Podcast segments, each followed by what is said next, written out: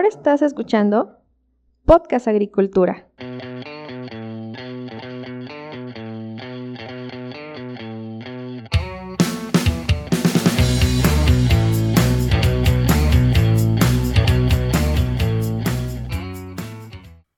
Hola a todos, me da mucho gusto saludarlos nuevamente, espero que se encuentren muy bien. Yo soy Olmo Axayaca y el día de hoy, en este episodio del podcast, vamos a hablar sobre el sector citrícola mexicano, para lo cual me acompaña Bernardo Ballesteros y Diego Ballesteros, quienes son director ejecutivo y director comercial de cítricos.com.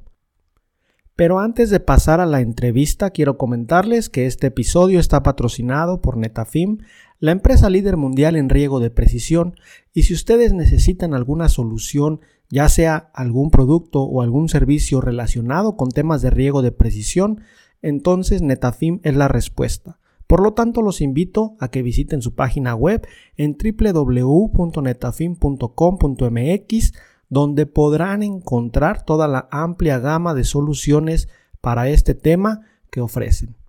Así que ya saben, si tienen alguna necesidad en cuanto a riego de precisión, Netafim es su respuesta. Bernardo, Diego, muy buenos días, ¿cómo se encuentran? Hola, Olmo, muy buenos días, ¿cómo estás? Me da mucho gusto saludarte. Igualmente, Diego, ¿cómo estás tú? Hola, Olmo, buenos días. Muy bien, gracias. Qué bueno. Por aquí todo bien. Excelente, pues me da mucho gusto tenerlos a los dos el día de hoy aquí en el podcast. Quisiera comenzar preguntándoles, pues, quiénes son Bernardo y Diego. Si nos pueden comentar de dónde son originarios, qué estudiaron, a qué se dedican actualmente, por favor.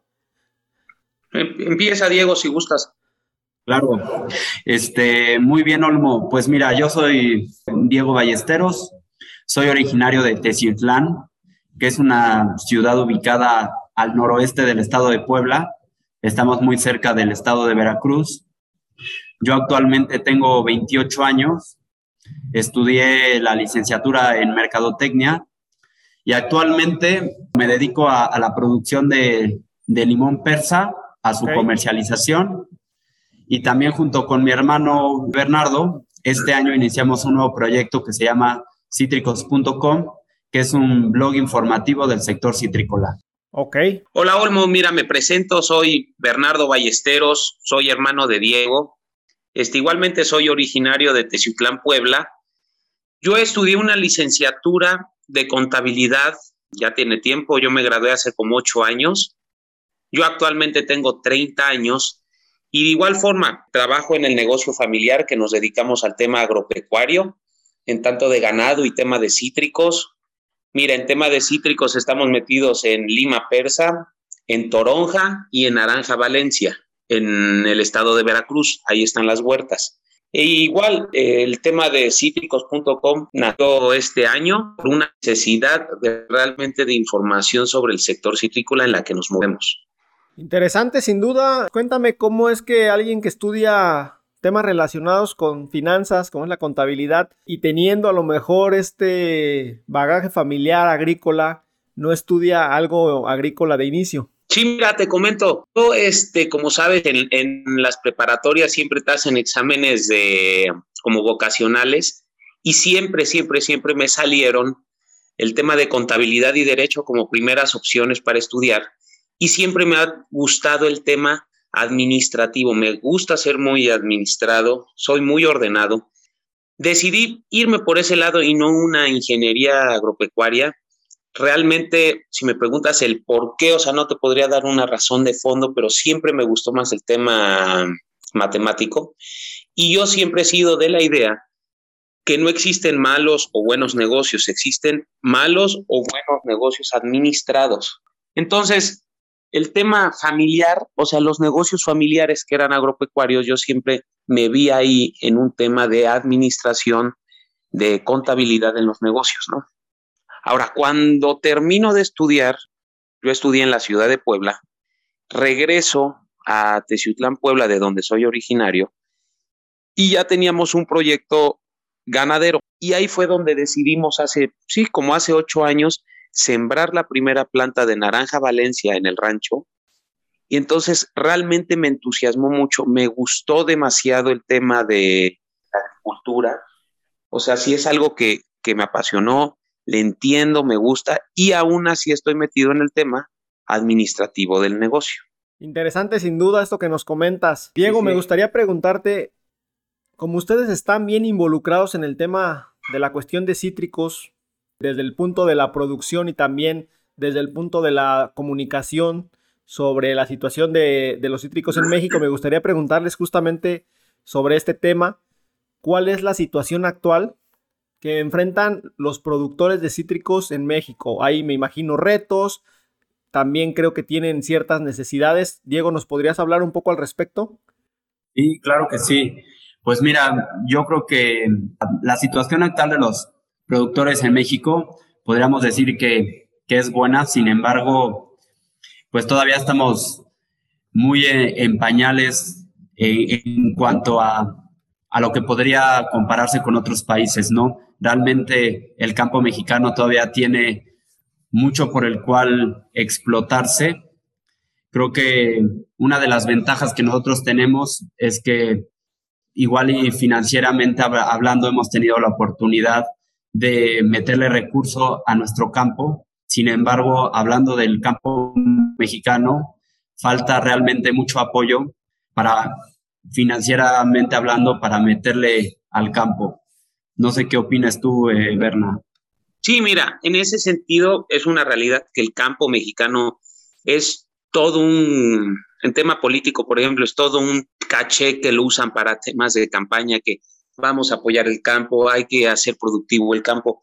La realidad que es una mentira. El campo más desarrollado de México está en el norte, porque para grandes productores, porque sí los financian. Y del Bajío hacia el sur de México no existe un solo peso de financiamiento al campo. Sí, existen programas muy pequeños que da en su momento la Zagarpa, que eran para fertilizantes, para material vegetativo, semillas, pero realmente, realmente dan muy poco. Como sabes, todo se difumina entre que aceptan el recurso a que llegue al productor y a medianos y a, grandes productores. Y llámalo de todo, ¿eh? en todo el sector agropecuario, seas ganadero, seas de cítricos, de granos, de hortalizas la banca tradicional y el gobierno no apoyan, no dan créditos porque no tienen la garantía, nunca les ha gustado. Por ejemplo, te doy un ejemplo, el banco, la banca comercial en México, aproximadamente en temas de créditos empresariales, los agarran más o menos el 93% de esos créditos empresariales los tienen grandes corporaciones. Si tú te vas al tema de pymes y mini pymes, realmente no hay un tema de financiamiento ahora. La banca, todo el, todo el dinero que financia se va para el tema consumo. O sea, tú sabes que es impresionante la cantidad de tarjetas de crédito, de opciones que existen en el mercado, pero todo es consumo. Son tasas muy altas en donde, por ejemplo, en México, como decirte, créditos realmente refaccionarios o para capital de trabajo en el, en el campo no hay, no les gusta, no les gusta por el tema de garantías y prefieren, prefieren acomodar su dinero en tarjetas de crédito. Y si nos vamos a un tema de gobierno, también las reglas de operación para acceder a recursos luego son muy complicadas, o sea, si es muy complicado, te piden mucho, hay mucho tema de burocracia. Y al final, después de dar vueltas a lo mejor de medio año, no sé, las reglas de operación salen por lo general siempre a principios de año, al entre los primeros 15 días de enero siempre deben de salir las reglas de operación. Has de tardar, si no, lamentablemente, como tú sabes, si no tienes un contacto que te pueda ayudar, un gestor que te pueda ayudar, es imposible, tardas tres, cuatro, cinco meses. Te lo digo por experiencia, yo lo he intentado año tras año meter papeles para temas de recursos por, por los proyectos que tenemos. Y es el día, Olmo, ocho años después, es el día que nunca he podido acceder a un tema de esos de financiamiento, ¿no? Vaya. Gracias a, gracias a Dios, familiarmente hablando, hemos podido invertir el dinero en el tema de las huertas, pero hablando general, eso es algo particular. Ahora, hablando general, en general, México necesita un empuje muy fuerte de parte de los sectores financieros, pues para mejorar las, mejorar técnicas, mejorar, eh, todo el mundo te pide calidad y altas producciones. ¿Cómo las vas a tener si nadie apoya para maquinaria, mejores fertilizantes. Vaya, es un sinfín de cosas y siempre, siempre se necesita mucho financiamiento. Y en todo esto, ¿dónde entra citricos.com? Y, y, también me gustaría preguntarles en qué momento surge la idea de crear este sitio web y también muy en específico si nos pueden contar cuáles fueron los retos o son los retos todavía a los que se han enfrentado en el tema digital. Claro, Olmo. Mira, primero te cuento un poco más sobre lo que es cítricos.com. Y justo es un blog informativo citrícola que está especializado en dar información veraz, confiable y accesible para el sector. Nosotros lo que traemos son noticias, información en tiempo real, investigaciones escritas por expertos, traemos todo el tema relacionado a cuidados y cultivos, información sobre los nutrientes de cultivo, sobre sus enfermedades, cómo combatir enfermedades y también estamos trabajando en un apartado de consulta diaria de precios. Justo hoy en día tenemos tres tipos de, de lectores que los podríamos dividir en tres grandes ramos, que el primero serían productores de campo, comercializadores de, pues de mayoreo y menudeo, propietarios de huertas. El segundo gran ramo son ingenieros agrónomos, investigadores, estudiantes, universidades, todo el tema de, estudio del campo de alguna forma. Y, y, el tercer gran ramo son las empresas productoras y las distribuidoras, ¿no? Una de las decisiones por la cual nosotros decidimos hacer cítricos.com, este blog informativo, fue que justo nosotros como productores encontramos un campo de oportunidad en el Internet como productores no encontrábamos una plataforma en Internet que cubriera nuestras necesidades de información, que en donde pudiéramos encontrar nosotros información de calidad, información real y que pudiéramos navegar en ella, pues teniendo de alguna forma la confianza de que la información que ahí encontráramos fuera real, ¿no? Hoy en día eh, sabemos que en el Internet, digo, cualquier persona puede crear una página en las redes sociales, en Facebook, incluso en la web. Y bueno, podemos encontrar ahí muchísima información que ya no sabemos si, si es real, de dónde proviene, este, cuáles son sus referencias. Y justo creo que la pandemia lo que generó en el 2020 fue que productores como nosotros volteamos a ver más el Internet y que a través de él pudiéramos resolver dudas, ¿no? Y nos topamos justo que no existía un medio informativo de cítricos, del sector citrícola, tan completo como lo tenemos nosotros hoy en día, ¿no? Creo que uno de los grandes retos al, al crear este sitio informativo fue que, bueno, en primera, digo yo, este, soy mercadólogo, pero como tal no soy programador. Entonces, bueno, el, el, el entrar en un entorno que no teníamos mucho conocimiento de él, pues fue todo un reto conocer estas nuevas plataformas, nuevas tecnologías de información, pues fue un poco el, el conocer eso y empaparnos. Y bueno, fue un reto al principio eh, que iniciamos. Y también otro de los grandes retos ha, ha, sido generar una comunidad y darnos a conocer, ¿no? Este, nosotros hemos querido que, que nuestra página eh, cítricos.com sea reconocida como la Citripedia de México, que cualquier persona que tenga contacto con cítricos tenga en su top of mind que nosotros estamos para resolverle cualquier duda. Y a través de este tiempo, a través ya de estos seis meses que hemos estado trabajando, pues nos hemos dado cuenta que hemos tenido una muy buena respuesta en parte a, a los productores, ya que realmente han respondido positivamente a nuestra página. Realmente hemos podido captar su, su interés y a través de pues, nuestra confiabilidad, nuestro trabajo de referencias que hemos, que hemos trabajado, pues nos hemos ido ganando poco a poco una comunidad confiable de, de citricultores. Muy bien, eh, me parece interesante esto que comentas, pero me surgen algunas dudas. ¿Cuál es el papel que actualmente están jugando los medios de comunicación agrícolas especializados frente a los medios no especializados, que son más genéricos, porque, bueno, eh, sabemos que existen a lo mejor muchas revistas, muchos sitios web que son como, hablo de cítricos, hablo de hortalizas, hablo de berries, hablo de todo, ¿no? Ustedes son un portal especializado. ¿Cuál, ¿Cuál sería, como digamos, la gran diferencia? Otra pregunta que también me gustaría responder en este mismo sentido es, en el tema de las audiencias digitales, ¿quién es quien está visitando más su sitio web?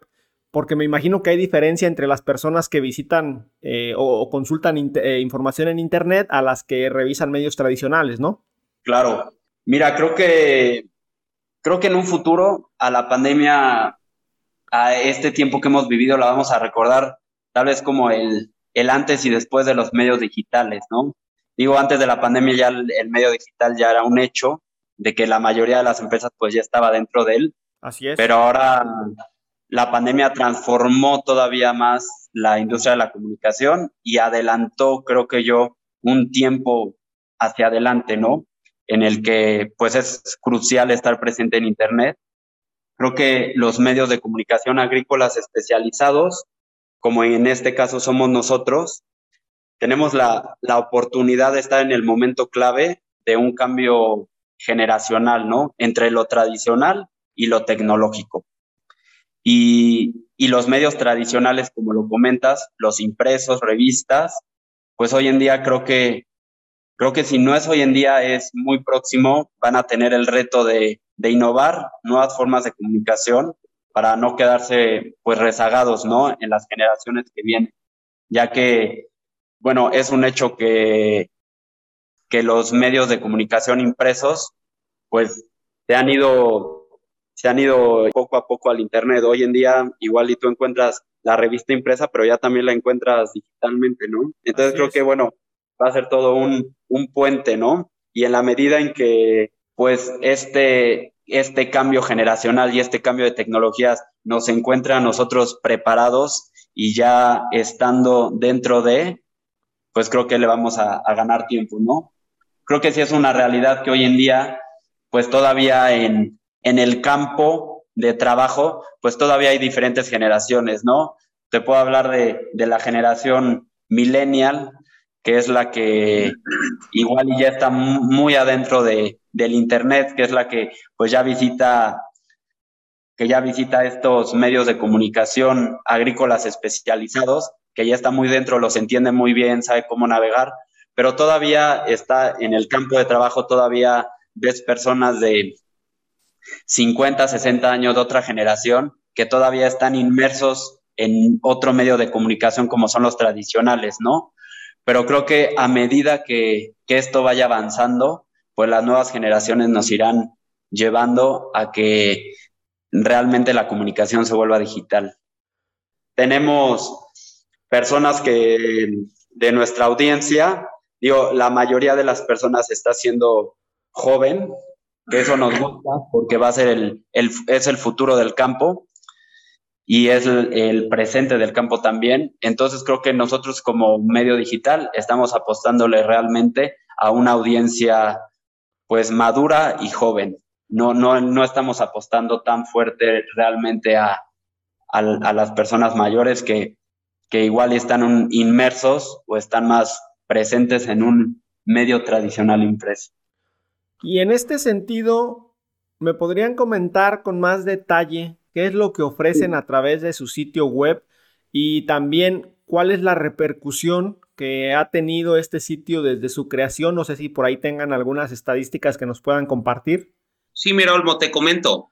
Parte, el, el trasfondo de haber creado esta página de cítricos.com, como te comenté en el inicio, yo, vale, la familia que hemos estado metidos en temas agropecuarios y en este sentido, en el tema de cítricos, bueno, una vez que te metes a ese sector, empiezas a sembrar, empiezas a comercializar, surgen muchas dudas acerca de, no sé, de plagas, de enfermedades, de nutrición, en donde, bueno, sí tenemos ayuda con ingenieros especializados que son agrónomos, pero siempre está ese extra que uno quiere aprender, siempre está ese extra que quieres leer acerca de los problemas que enfrentas como, como productor, ¿no? Y en ese sentido yo creo que es lo, lo mejor de esta página, o sea, nosotros realmente somos consumidores de información acerca de los cítricos, entonces sí sabemos, o sea, ¿cómo explicarte? Al ser, al ser nosotros consumidores de esa información, sabemos perfectamente qué es lo que tenemos que ofrecer al mercado, porque también allá afuera los citricultores tienen o tendrán o han tenido las mismas dudas que en su momento nosotros tuvimos al ser citricultores, ¿me entiendes? No es que nosotros, sin estar inmersos en ese mundo, hayamos hecho esta página, ¿no? Entonces realmente puedes subir información que a lo mejor no tiene relevancia, que no apoya, que no, que no es de relevancia para los productores. Entonces nosotros sí, con, este, con, la, con la página, realmente lo que hacemos es resolver dudas acerca de, del tema de cítricos. Yo como productor, yo te digo, si tiene quien tenga acceso a un ingeniero, bueno, vas, platicas con ellos, te van dando sus consejos, sus, todo el tema analítico sobre el cultivo, pero siempre te metes a leer libros sobre cítricos o nos metíamos al tema de Internet a buscar sobre ciertas cosas y te encuentras dos problemas en Internet. Uno es que no tienes la certeza de lo que estás leyendo sea verdad. Entonces, si lees algo sobre nutrición en Internet que no es de fuentes fidedignas y agarras ese consejo de esa página de Internet y lo aplicas en el campo, a lo mejor estás haciendo algo, algo mal. Y lo más curioso en la agricultura y sobre todo en el tema cítricos es que es, para darte una idea, tú desde que siembras una plantita para que empieces a cortar naranja, que se llaman los ensayos, los primeros ensayos de producción, tardas cuatro años, solo. En el limón más o menos tardas como tres años. Entonces, si haces algo mal desde el inicio, vas a tener repercusiones en el tiempo y para arreglar ese problema, igual tardas mucho tiempo. Entonces, es la importancia de lo que vas a aplicar en el campo, los trabajos culturales de podas, este, camellones, de nutrición, etcétera, se tiene que hacer bien desde el inicio para que no tengas problemas en un futuro. Y el otro problema que veo de la, del tema de, Internet, en tema de información, es que existen tantas páginas, existe tanta información que luego los mismos artículos se contradicen entre uno y otro, entonces el productor queda en medio sin una respuesta realmente fidedigna, ¿no? Estábamos nosotros en ese problema, estábamos en ese problema como productores, por eso surge la necesidad, surge la inquietud de hacer un medio en donde con fuentes fidedignas, con ingenieros este, especializados, conjuntamos toda esa información en un solo sitio para que el productor, una, no se esté matando buscando por mil, por mil lugares información, ahí la encuentra bien concentrada, bien estudiada y sobre todo, el otro tema es información real, es información fidedigna, ¿me entiendes? En el tema de la información, ¿quién es quien escribe y publica esa información en el blog? Eh, comentas por ahí que algunos especialistas, pero, o sea, son gente de campo, gente de la academia, son de ambos bandos. ¿Qué nos puedes comentar ahí al respecto? Mira, te comento, Olmo. Nosotros lo que hemos hecho es colaboraciones con ingenieros. O sea, el, el tema con productores es que bueno, hay gente que lleva toda su vida de tema de productor, pero hacen cosas por, por usos y costumbres en sus ranchos, que con quienes nos asesoramos para el tema de la información, siempre lo hacemos a través de ingenieros agrónomos, porque ellos son los que saben técnicamente del tema. Entonces, es lo que queremos, que nuestros lectores, que el citricultor, el que se dedica al tema de viveros, tenga la certeza de lo que está leyendo es fidedigno, es real y le va a ayudar en, en, sus cultivos, ¿me entiendes? O sea, las colaboraciones que hacemos con para subir información en nuestro sitio, siempre, siempre, siempre lo haremos y lo hacemos con ingenieros especializados. Muy bien, me parece adecuado eso. Hay mucho que podemos hablar sobre el tema de cítricos, pero uno de los temas más importantes desde mi punto de vista es el tema de plagas y enfermedades. ¿Nos podrían comentar en estos momentos ¿cuáles son los principales problemas sanitarios que, están causando pérdidas económicas importantes? Sí, mira, te comento sobre eso. Actualmente en México hay un problema muy grande que se llama, es, un, es una enfermedad que se llama dragón amarillo o Juan Lombín. Este, esta enfermedad lo que hace es a través de un vector, un vector es una plaga que se infecta, que entra al cultivo y ahí reproduce ese tipo de enfermedad, se llama diaforina. La diaforina es una plaguita que viene infectada con esta, con esta, con esta enfermedad, muerde las hojas de los árboles y ahí es un, transmite la enfermedad a los árboles. El problema del dragón amarillo, que se conoce así tradicionalmente, es los árboles tienen varias, varios síntomas. Unos empiezan a amarillar, empiezan a tirar hoja, la calidad del producto empieza a bajar, los niveles de producción de igual forma bajan, pero es, un, es, es una enfermedad que, que tarda años, puede tardar años en matar al árbol, ¿me entiendes? Y hay árboles que si están bien nutridos, no presentan visualmente la enfermedad, o sea, la sintomatología, porque a lo mejor es, tienen muy buenos fertilizantes foliares y radiculares, entonces como que esconden la enfermedad. Pero sí es una gráfica, hay una gráfica en todo el país en donde efectivamente de unos años, de 10 años para acá, se ha caído también el tema de producción en cítricos por esta enfermedad. Y el problema de esta enfermedad es que no tiene cura. Más bien, esta enfermedad se tendría, que es la más fuerte, ahorita es la más fuerte a nivel nacional y en el tema cítrico a nivel mundial, el tema del dragón amarillo. La única forma de prevenirlo es tener un manejo integral de plagas y enfermedades en donde tú ataques al vector. Como te comento, el vector es una mosquita que se llama diaforina. Entonces, los productores tienen que hacer un manejo integral de plagas para atacar esa plaga hacerlo a través de controles químicos, controles biológicos, este, con trampas cromáticas.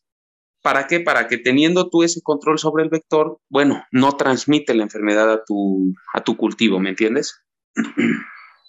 Sí, sin duda es una problemática grave. Eh, vamos a tener que convivir con ella porque como bien comentas, no hay ahorita una manera de erradicarla por completo, ¿cierto? Sí, exacto, exacto.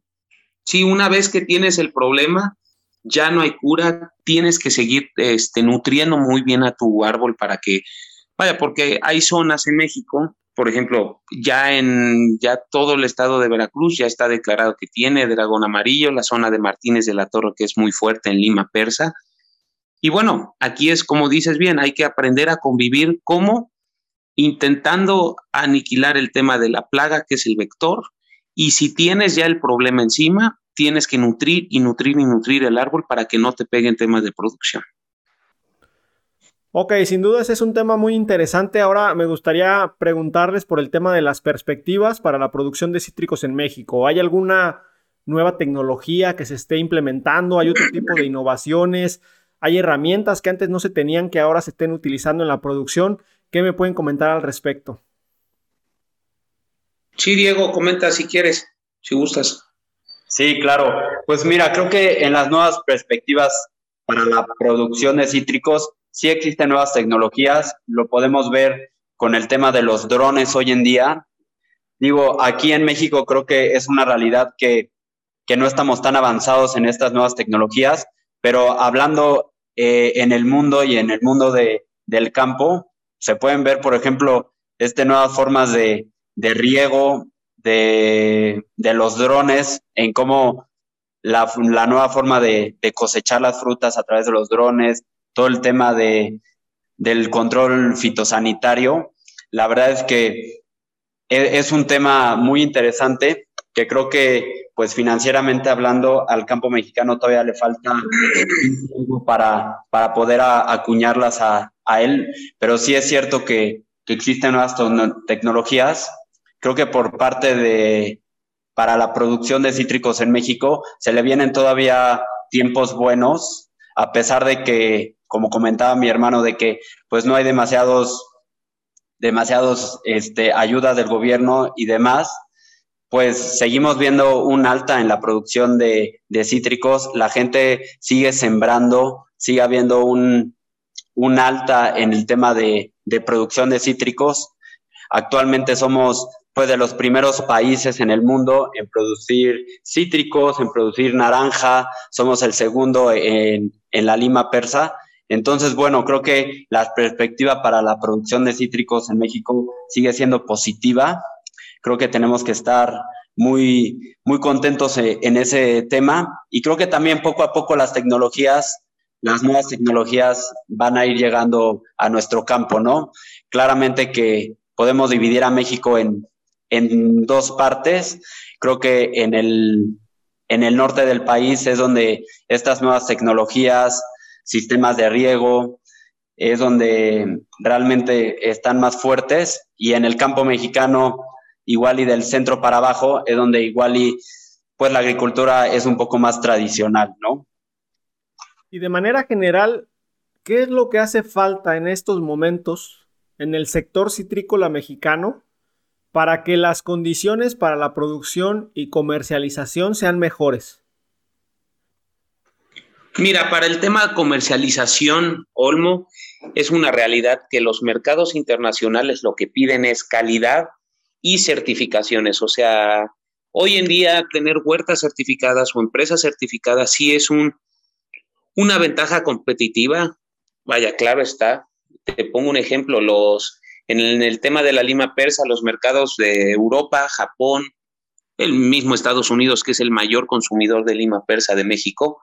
Y bueno, se están abriendo nuevos mercados en el tema de, por ejemplo, Australia y el mercado del Medio Oriente. Ahora, para poder competir, para poder, porque, bueno, te pongo un ejemplo, está un gran productor de cítricos que es Brasil, que es Sudáfrica, y todos se quieren comer esos mercados, ¿no? Ahora, el tema aquí es producir calidad, o sea, realmente es luchar mucho para tener calidad, para tener muchos temas de cuidados fitosanitarios, de inocuidad en las frutas, porque todos estos países están exigiendo demasiado control de inocuidad. E inocuidad me refiero que las frutas no vengan con temas de pesticidas, que no vengan con temas de plagas interiores. Por ejemplo, está la, en la naranja está la mosca de la fruta que no se deja exportar a Estados Unidos de manera fresca por el tema de la mosca de la fruta.